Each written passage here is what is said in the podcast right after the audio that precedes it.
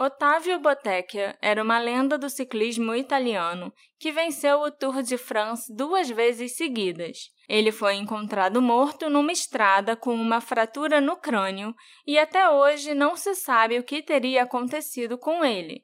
Teria sido um acidente que matou Otávio? Um crime passional? Ou um assassinato político encomendado?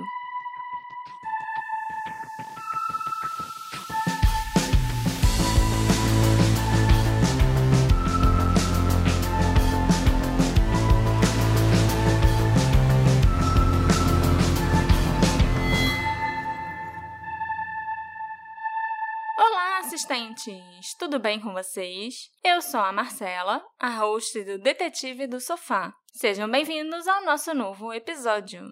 E dessa vez nós vamos para a Itália, no início do século XX, falar sobre um homem que foi um grande atleta e um dos maiores ciclistas do mundo. O nome dele era Ottavio Bottecchia e ele foi o primeiro italiano a ganhar o Tour de France. Ele tem minha completa admiração, Alexandre, porque ele era realmente muito bom no esporte e eu não sei nem andar de bicicleta. é, eu sei andar de bicicleta e eu até já ofereci para te ensinar e você não quis. E eu tenho que te dizer que eu admiro muito quem é assim um atleta profissional, quem é um ciclista profissional, porque eles são muito dedicados e tal. Você sabe o que eu também admiro muito? O quê? Eu não sei. Sabe sim, os nossos apoiadores, que também Uhul. são muito dedicados ao Detetive do Sofá, que contribuem para esse nosso programa semanal. Uhum. Então eu queria de novo agradecer aos nossos apoiadores, convidar vocês a se tornarem nossos apoiadores. E me conta agora qual é a história do Otávio, Marcela. Apesar da vida do Otávio ter tido um fim bem complexo, né? Que nos faz especular até hoje sobre quem o matou e por quê, o começo da vida dele foi bem simples.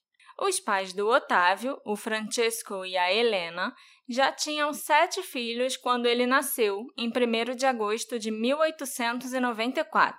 E eu acho que a Helena já devia estar tá muito cansada de ter tido tantos filhos e até um pouco sem criatividade, né, para pensar em mais um nome. Aí ela resolveu ser prática e colocar o nome dele de Otávio. Ah. Otávio também é oitavo em italiano. E ele é o quê? O oitavo filho. Eu não acredito. Tá, amor, tá certíssima ela. Praticidade é tudo. Ainda mais numa época em que as pessoas tinham tantos filhos, assim, sem parar. Imagina pensar nos nomes todos. É, com certeza a certa era ela. O errado é quem dá o filho de Otávio e tem um filho, tem dois filhos. Pois é. Tem que esperar ter sete antes. Exatamente. Para não ter confusão. Exatamente. Os pais do Otávio eram camponeses e pessoas muito simples. O Otávio e os irmãos tiveram uma infância bem difícil e muitas vezes a família não tinha nem o que comer. Ele não teve a chance de frequentar uma escola e teve que começar a trabalhar para ajudar a família quando ele tinha só 12 anos. Na adolescência, o Otávio nunca deu a entender que ele queria ser ciclista, atleta ou alguma coisa assim.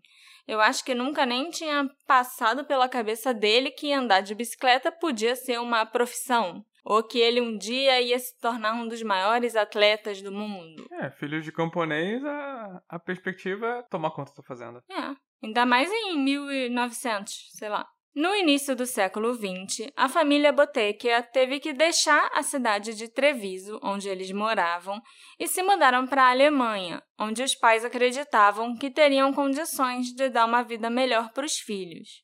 E na Alemanha, o Otávio começou a trabalhar como ajudante de pedreiro. Era um trabalho bem duro e difícil, né? Com certeza. Hoje em dia eu acho que é difícil, imagina naquela época. Em 1914, quando a Primeira Guerra Mundial eclodiu, os Bottecchia voltaram para sua terra natal. A Itália só foi entrar na guerra no ano seguinte, em maio de 1915, e se uniu aos aliados britânicos, franceses e russos para combater o Império Austro-Húngaro e a Alemanha. É engraçado que a gente sabe tanto sobre a Segunda Guerra Mundial, né? Tipo, ah, os nazistas e o Hitler e não sei o quê. Tem um zilhão de filme, documentário, livro e referência por aí. Sim. Mas da Primeira Guerra, eu tenho que falar que Particularmente, eu não me lembro de quase nada. Eu só lembro de ter estudado na escola que teve um duque austríaco que foi assassinado e aí, por causa disso, começou a guerra. Posso estar errada, provavelmente estou, mas é só isso que eu lembro da época da escola. Eu lembro que foi assim que começou a guerra, mas a Primeira Guerra realmente é mais difícil de explorar e fazer filme, porque ela foi uma guerra sangrenta demais. As pessoas Ah, morriam aos milhares e num dia, sabe? E era tipo só moedor de. O pessoal chamava de moedor de gente. Ai, meu Deus. Então, ambos os lados fizeram coisas abomináveis, ataques químicos e, e gases e coisas horrorosas assim. Então, assim, não tem claramente um bandido e um mocinho Uhum. que possa ser facilmente explorado e botar num filme, entendeu? Todo mundo Entendi. tava errado, era só briga. Óbvio, a, a Segunda Guerra também, mas era só briga por território e colonialismo e etc. Não, não tem como você fazer um filme dos americanos bonzinhos que estão indo lá trazer liberdade e etc, etc. Eu ouvi uma vez um podcast, que eu acho que era cada episódio de umas quatro horas, sobre a Primeira Guerra Mundial, mas já faz muitos anos. então- Parabéns pra quem criou e conseguiu fazer episódios de quatro horas. Nossa. Não, era muito maneiro. Era um cara narrando, acho que era Hardcore History, alguma coisa assim. E o cara detalhava muito bem cada coisa que aconteceu na guerra e realmente é assustador a quantidade de pessoas que morreram e tudo mais. O que eu me lembro também da guerra é o que eu assisti em Downton Abbey. Porque, né, Downton Abbey se passa na Inglaterra no início do século XX também, e aí tem alguns personagens que vão pra Primeira Guerra. Eu acho até que tem gente que morre e tal, mas assim, a gente vê muito pouco do que estava acontecendo na guerra, né? mas eu acredito em você. A Itália, que era uma nação unificada há menos de 60 anos, estava bem mal equipada para entrar num combate. Até os cavalos da família Bottecchia e dos outros camponeses foram requisitados pelo exército. Foi uma guerra que o pessoal não sabia o que fazer, tava saindo da época napoleônica. Uhum. Então é uma guerra que ela começa meio que medieval Uhum. e vai terminando mais industrializada. Aham. Entendeu? É- Era o Entendi. pessoal com. Tinha uma galera que devia estar com lança e cavalaria e que tomou Os pau. italianos estavam numa cavalaria. E, e tomaram pau pra primeira metralhadora, sei lá. Uhum. Entendeu? Então é, foi uma guerra bem esquisita por causa disso. Entendi. O Otávio e o irmão mais velho dele, o Giovanni, tiveram que se juntar ao exército, é claro, né? E o Otávio se sentia meio dividido, porque ele se lembrava da infância dele na Itália como tendo sido bem ruim e da Alemanha sendo a terra que deu mais oportunidade para a família dele, onde eles conseguiram ter uma vida melhor e comida na mesa. Então, eh, ele ficava bem tipo, porra, tá, tem que me juntar ao exército E matar os alemães. mas eu tô aqui lutando junto com a Itália pra matar tipo, os alemães que me acolheram e acolheram minha a família. Itália foi uma merda. Pois é. foi uma merda. Mas ele não tinha escolha, né? Óbvio. O Otávio foi designado para a unidade dos Bersaglieri, ou atiradores de elite, né? Numa tradução mais literal do italiano. E foi ali, junto com os Bersaglieri, que o Otávio descobriu que ele era um ciclista forte e com muito potencial. E isso com ele tendo que usar uma bicicleta dobrável que ele tinha que carregar nas costas junto com o rifle e a mochila dele. Mas se ele tinha uma bicicleta dobrável que ele tinha que carregar nas costas, tinha algo errado. Ai, ai. Não era sempre que ele andava de bicicleta, amor. Às vezes ele andava a pé. E aí tinha que carregar a bicicleta. Muitas vezes o Otávio ficava encarregado de levar mensagens através das linhas inimigas de bicicleta. E em duas ocasiões, o Otávio chegou a ser capturado pelos inimigos, mas nessas duas vezes ele conseguiu escapar usando a bicicleta dobrável dele. Isso daria um filme interessante. No auge da guerra, em novembro de 1917, quando os austríacos ameaçavam dominar os italianos, o Otávio carregava a metralhadora pesada dele no ombro e pedalava furiosamente sua bicicleta para conseguir uma posição estratégica na vila de Lestans. Ele pedalava pelas montanhas, encontrava um bom ponto para atirar e aí atirava, atirava, atirava, atirava, matava um monte de gente. E quando ele era finalmente descoberto pelos inimigos, ele subia na bicicleta de novo e desaparecia da vista de todo mundo até encontrar um outro ponto bom para ele agachar e ficar atirando de metralhadora. O cara era o Rambo, só que só molhou perna. Exatamente. Ah, malha um pouco de braço também, né? Porque tinha que ficar carregando a metralhadora. O Otávio recebeu uma medalha de bronze de valor militar pelos serviços prestados por ele quando a guerra acabou. E na medalha dele dizia: Com calma e ousadia, sob violento fogo inimigo, ele disparou muito eficazmente com sua metralhadora, causando sérias perdas aos oponentes e impedindo seu avanço. Forçado várias vezes a recuar, ele voltou com sua arma a cada vez para abrir fogo contra o inimigo.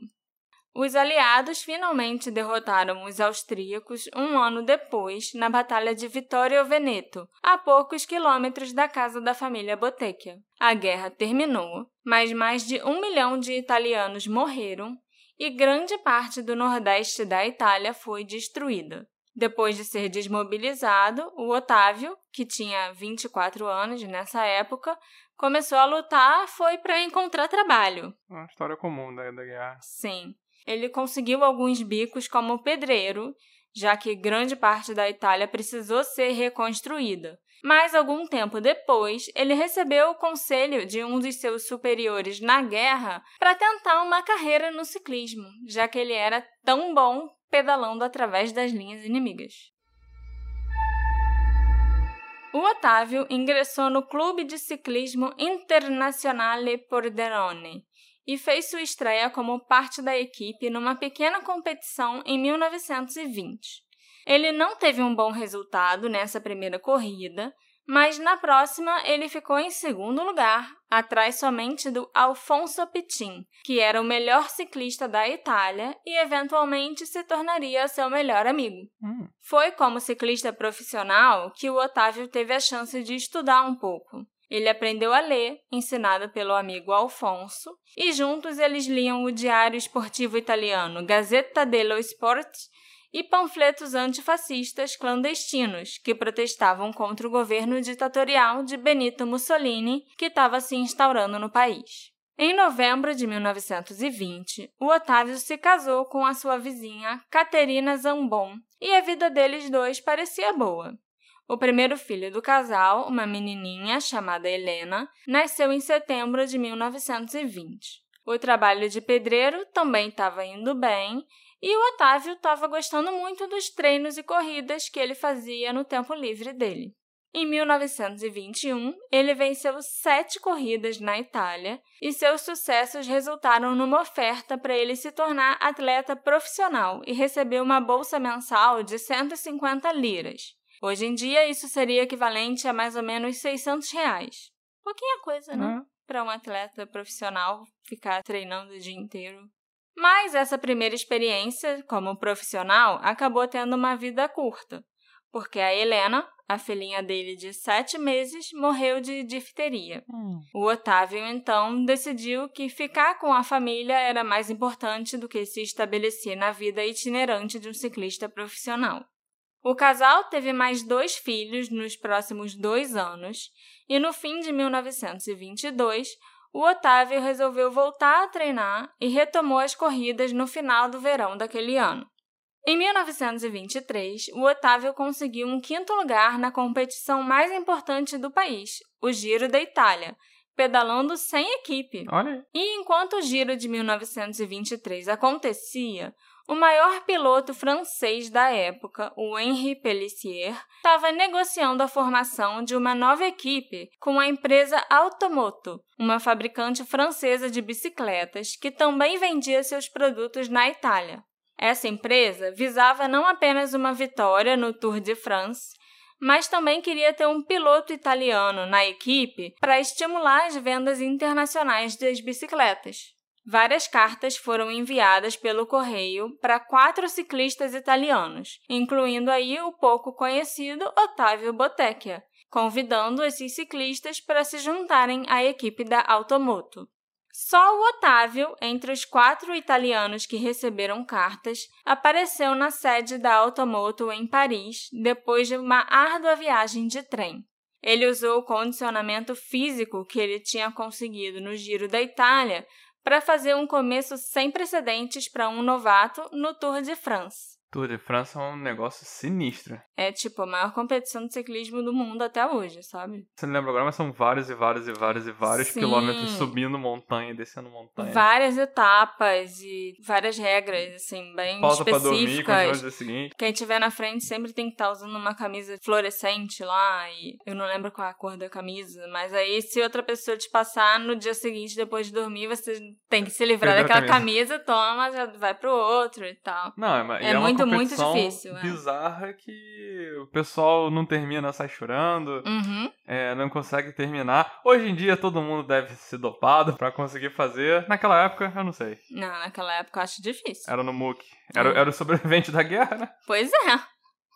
Nesse que foi o primeiro Tour de France, né, disputado pelo Otávio, de 1923, ele alcançou os primeiros ciclistas logo na etapa de abertura e conseguiu chegar em segundo lugar. Os franceses ficaram muito emocionados porque um francês finalmente tinha vencido o Tour de France e o vencedor, que foi o Henri Pellissier, disse para a imprensa que o Otávio Bottecchia iria sucedê-lo no próximo ano. E ele não estava errado.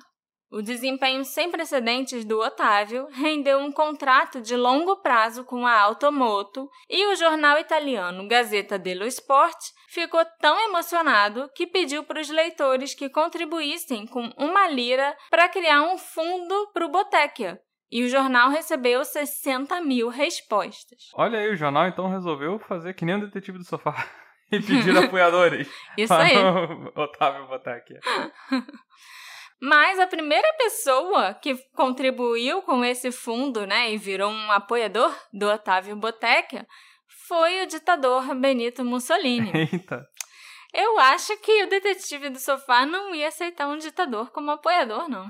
Você acha? Eu não ia querer, não, Tá, entendeu? Você é o Hum, detetive do sofá. Não, Você não ia, não precisa achar. não ia aceitar, não. Mas o jornal, em nome do Otávio, que nem sabia que estavam criando um fundo pra ele, o jornal aceitou, lógico, foi muito grato e tal. O Mussolini estava interessado em fazer do Otávio a nova celebridade esportiva italiana e, é claro, um garoto propaganda do governo dele. Mas pelo menos o Otávio estava aliviado das preocupações financeiras e ele podia se concentrar inteiramente na carreira de ciclista. No Tour de France de 1924, o Henri Pellissier abandonou a corrida na terceira etapa, junto com o irmão dele, o François. Eles deram uma entrevista ao famoso repórter Albert London, falando sobre as terríveis condições que os ciclistas do Tour tinham que suportar. A matéria foi capa do jornal daquele dia, sob o título Les Forçats de la Route Escravos da Estrada. Não faço ideia se eu falei o francês do jeito certo. As condições frequentemente desumanas enfrentadas pelos ciclistas não incomodaram nem um pouco o Otávio, que já tinha enfrentado situações muito piores na Primeira Guerra. É, botando em perspectiva. E o Otávio conquistou o primeiro lugar no Tour daquele ano, de 1924, e ele não perdeu a liderança em nenhum momento. Em nenhuma etapa daquele tour, o cara perdeu a camisa fluorescente lá. Ele foi o primeiro italiano a vencer o tour e ele ainda fez mais. Ele repetiu esse sucesso no ano seguinte, em 1925. Ele foi uma das primeiras pessoas, se eu não me engano, a primeira pessoa a vencer o Tour de France duas vezes seguidas. Porra. Parecia que o Otávio continuaria sua bem-sucedida campanha em 1926 mas ele não estava pedalando com o mesmo entusiasmo dos três anos anteriores. O clima horrendo no Tour de France de 26 não colaborou nem um pouco. Caía uma chuva torrencial e fazia muito frio nas montanhas, o que obrigou mais de 20 ciclistas a deixarem a competição, incluindo o Otávio, que abandonou o Tour chorando muito. É, tenho certeza que é muito trabalho, muito esforço, muito sofrimento. É. E não consegue terminar. É, deve Pois ser é. frustrante mesmo. Ele voltou a competir mais tarde naquela temporada e conseguiu o quarto lugar no Giro de Lombardia. Mas o patrocinador, vendo que ele estava, né, tinha ido bem no Giro da Lombardia, resolveu inscrever o Otávio numa corrida de 587 quilômetros, logo depois do Giro da Lombardia. E o Otávio não conseguiu terminar essa outra corrida, assim como o Tour de France, e de novo abandonou a corrida em lágrimas. É uma sacanagem o patrocinador fazer isso. O cara acabou um giro, que era bem grande também, e daqui a três dias você vai lá pra essa corrida aqui de 587 quilômetros. Na, na corrida anterior eu pensei que ele tava chorando, porque tava triste. Essa aí já devia ser choro de dor só. Sim, eu acho que sim.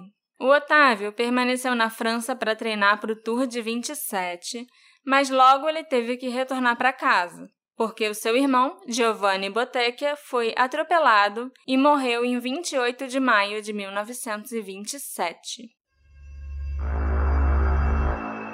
O Otávio chegou na Itália para o funeral do irmão, querendo saber detalhes da morte do Giovanni. O Otávio descobriu que o carro que atropelou o irmão era de propriedade do empresário Franco Marinotti, um amigo bem próximo do Benito Mussolini foi relatado que o industrial se ofereceu para resolver o incidente com um pagamento de 100 mil liras, equivalente a 420 mil reais hoje em dia, mas o Otávio não aceitou e se sentiu muito insultado por essa oferta. Tipo, você matou meu irmão e agora você quer me oferecer 100 mil liras pra gente tudo resolver tudo assim, em off, abafar o caso, sabe? Não, não envolver uhum. polícia, não envolver nada. Eu ficaria insultada também. Na manhã do dia 3 de junho de 1927, o Otávio saiu de casa às quatro e meia da manhã, pouco antes do amanhecer, para passar o dia treinando. Ele queria uma companhia, mas o amigo Alfonso Pitim disse que tinha outros planos e não podia treinar aquele dia. Então Otávio partiu sozinho. Por volta de uma da tarde, na mesma estrada onde o Giovanni tinha sido atropelado e tinha morrido seis dias antes, algo aconteceu.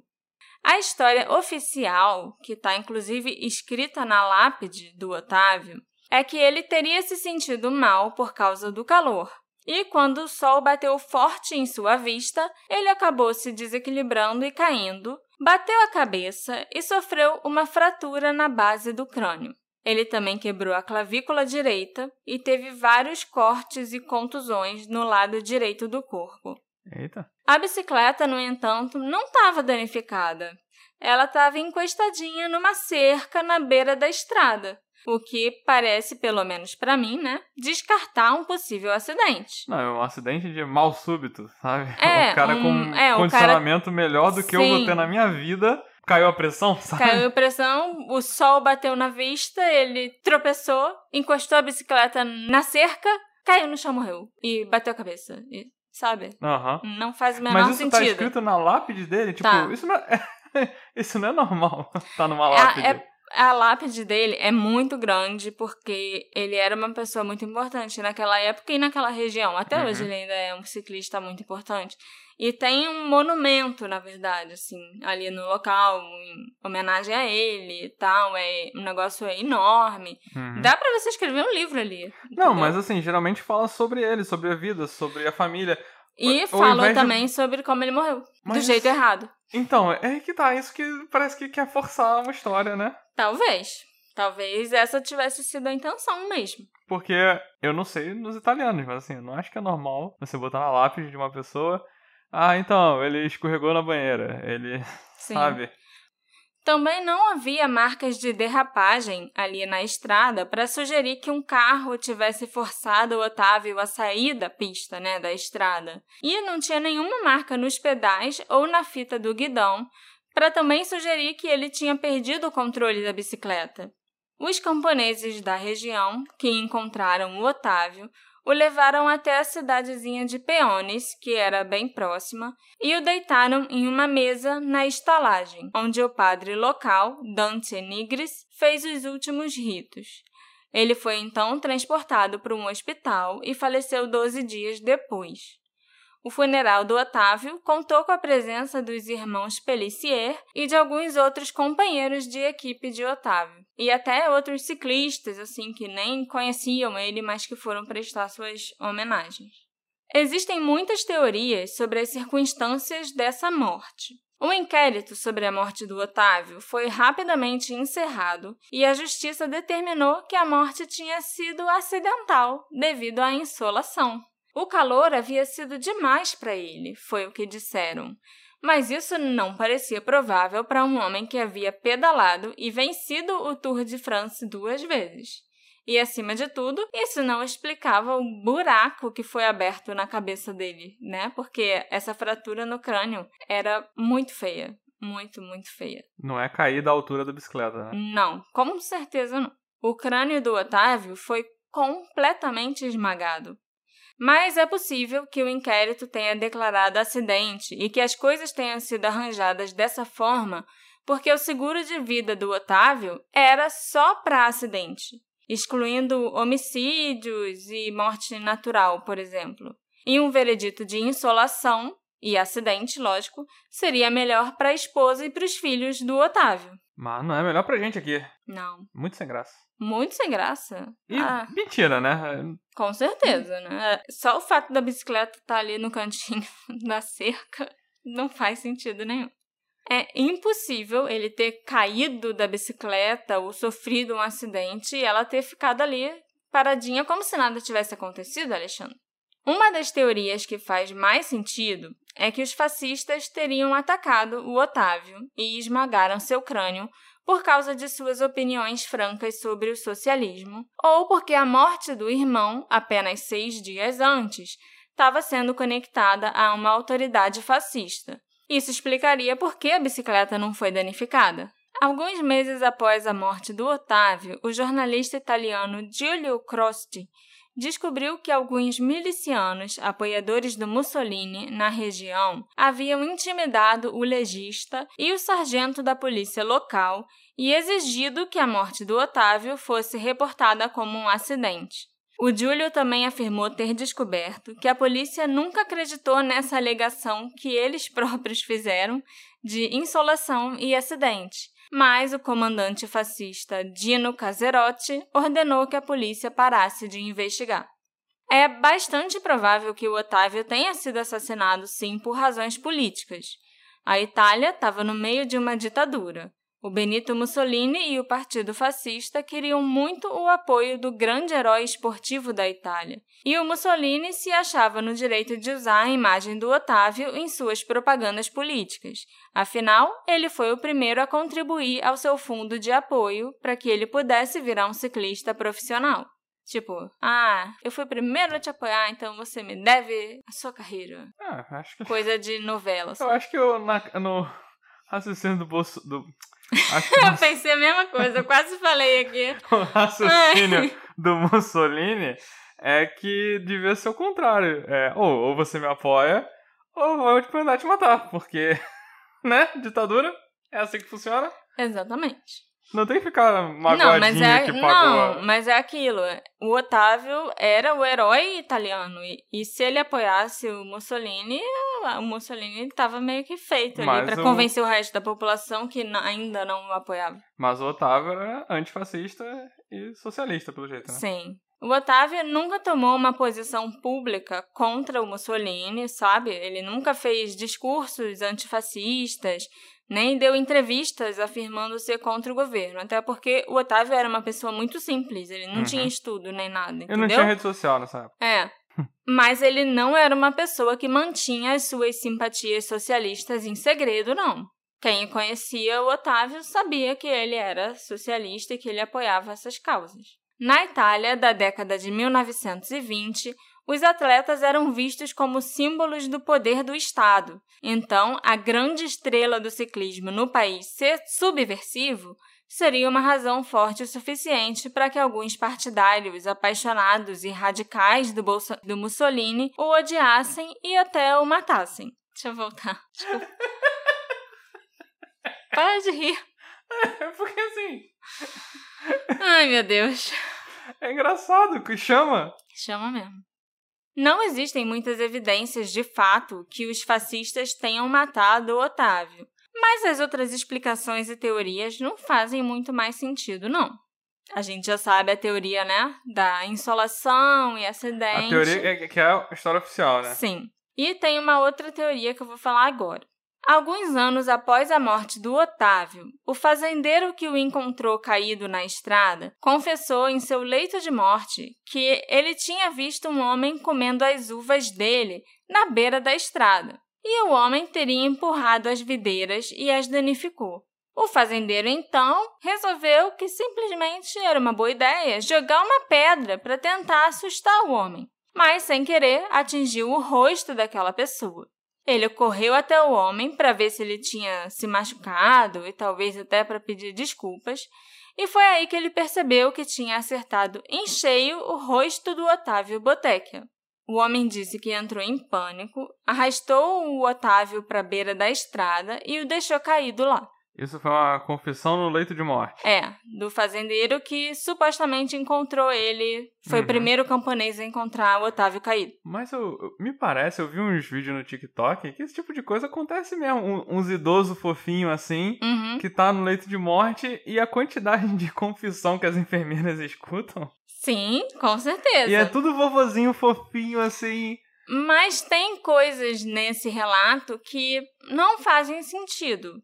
Tipo, essa é uma versão que a gente encontra em muitos livros que falam sobre o Otávio Botekia, mas eu acho que ela é meio absurda. Primeiro que tinha que ser uma pedra muito grande e muito pesada, além de ter que ser jogada com muita força para conseguir quebrar o crânio do Otávio, sabe? E fazer o buraco que fez na cabeça dele, do tamanho daquela fratura. Uhum. Entendeu? Não é só não é tacar de longe. Não né? é tacar de longe que vai quebrar a cabeça de alguém, sabe? Sem contar que a cabeça dele não foi só quebrada, foi quase que destruído o crânio dele. Uhum. E assim, vamos combinar que quase ninguém tem força suficiente para conseguir jogar uma pedra muito grande e muito pesada a uma distância muito longa. A não ser que você pratique arremesso de peso, alguma coisa assim. Uhum. Entendeu? Então, se o fazendeiro é culpado, ele, na verdade, não estava longe do outro lado da videira, como ele disse que estava. Ele tinha que estar tá perto o suficiente, exatamente,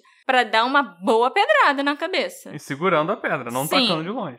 E, mas se ele estivesse perto o suficiente, ele teria reconhecido o Otávio. Andando de bicicleta. É, ele saberia quem aquele cara é. Todo mundo na Itália, naquela época, conhecia o Otávio Botekia. Então, assim, era só falar: pô, seu filho da mãe, para de comer minhas uvas. Que aí o cara ia sair dali e deixar as videiras dele em paz. E mesmo assim, se você encontra o Otávio Boteca, o herói nacional ali perto das suas uvas, sabe? Pô, vencedor do Tour de France. Você tira uma foto e conta pra todo é mundo. É isso que eu ia falar. Você vai arremessar uma pedra no cara ou você vai dar parabéns para ele pedir um autógrafo?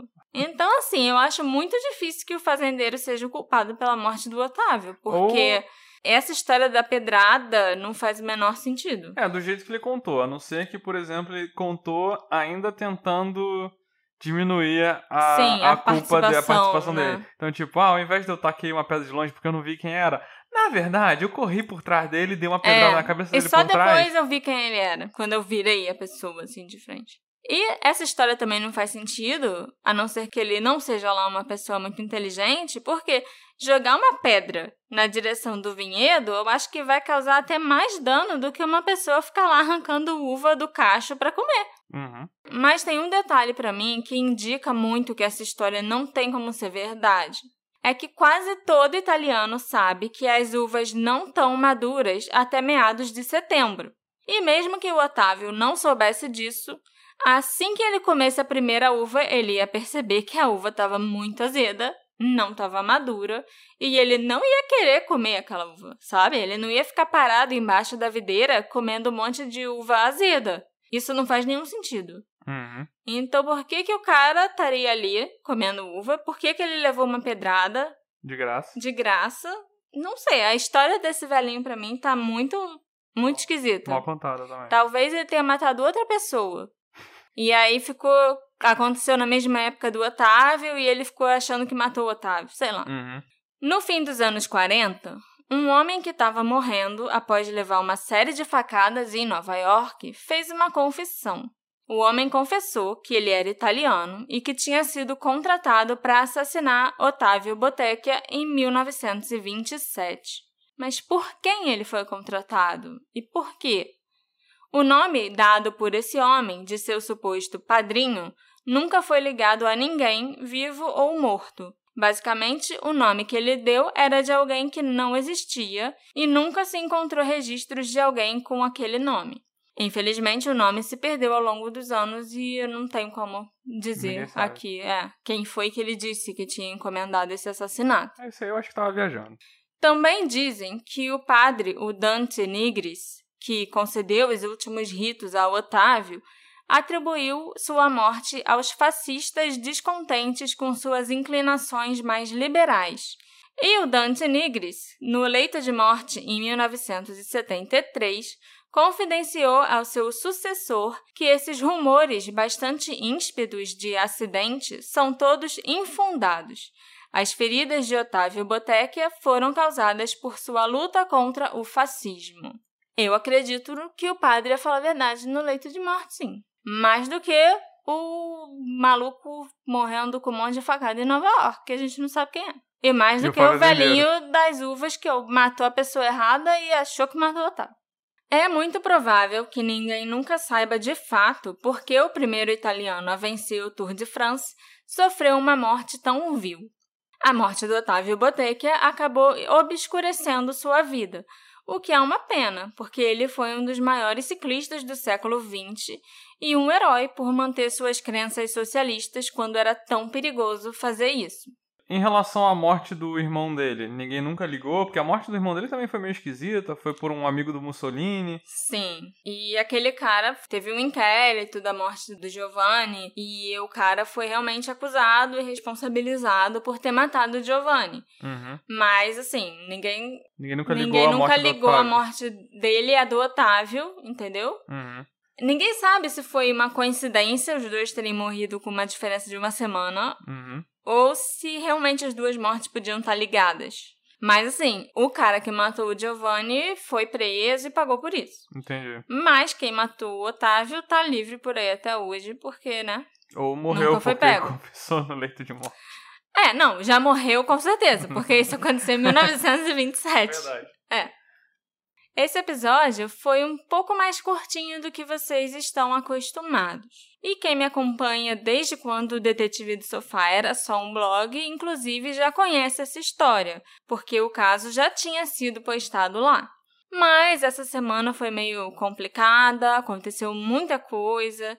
Eu tive uma amiga muito querida que estava precisando de mim então eu não consegui me dedicar plenamente às minhas investigações e à gravação do episódio mesmo. Eu quero dedicar esse caso para um dos nossos ouvintes que me escreveu recentemente, dizendo que ele e a família descobriram que são descendentes do Otávio Bottecchia. É, o nome dele é Décimo Otávio? não. O nome dele não é Décimo Otávio. O nome dele é Alejandro Fiore. Eu achei isso incrível. Eu espero que você e sua família gostem desse episódio e que vocês tenham conseguido aprender mais um pouco sobre o Otávio e sobre a morte dele também, né? Aqui no Detetive do Sofá. Esse episódio foi possível graças aos nossos apoiadores, como a Caína Mello e o Felipe Sampaio, o Pocassunga. Muito obrigado. E se você quiser se tornar um apoiador também, você já sabe, eu já falei muito sobre isso no episódio. O que vocês acharam desse episódio? Será que o Otávio foi morto pelos fascistas? Ou pelo fazendeiro dono das uvas? Me encontra nas nossas redes sociais, arroba detetive do sofá, e me conta sua opinião. A gente se encontra na próxima investigação. Tchau, tchau. Tchau, tchau.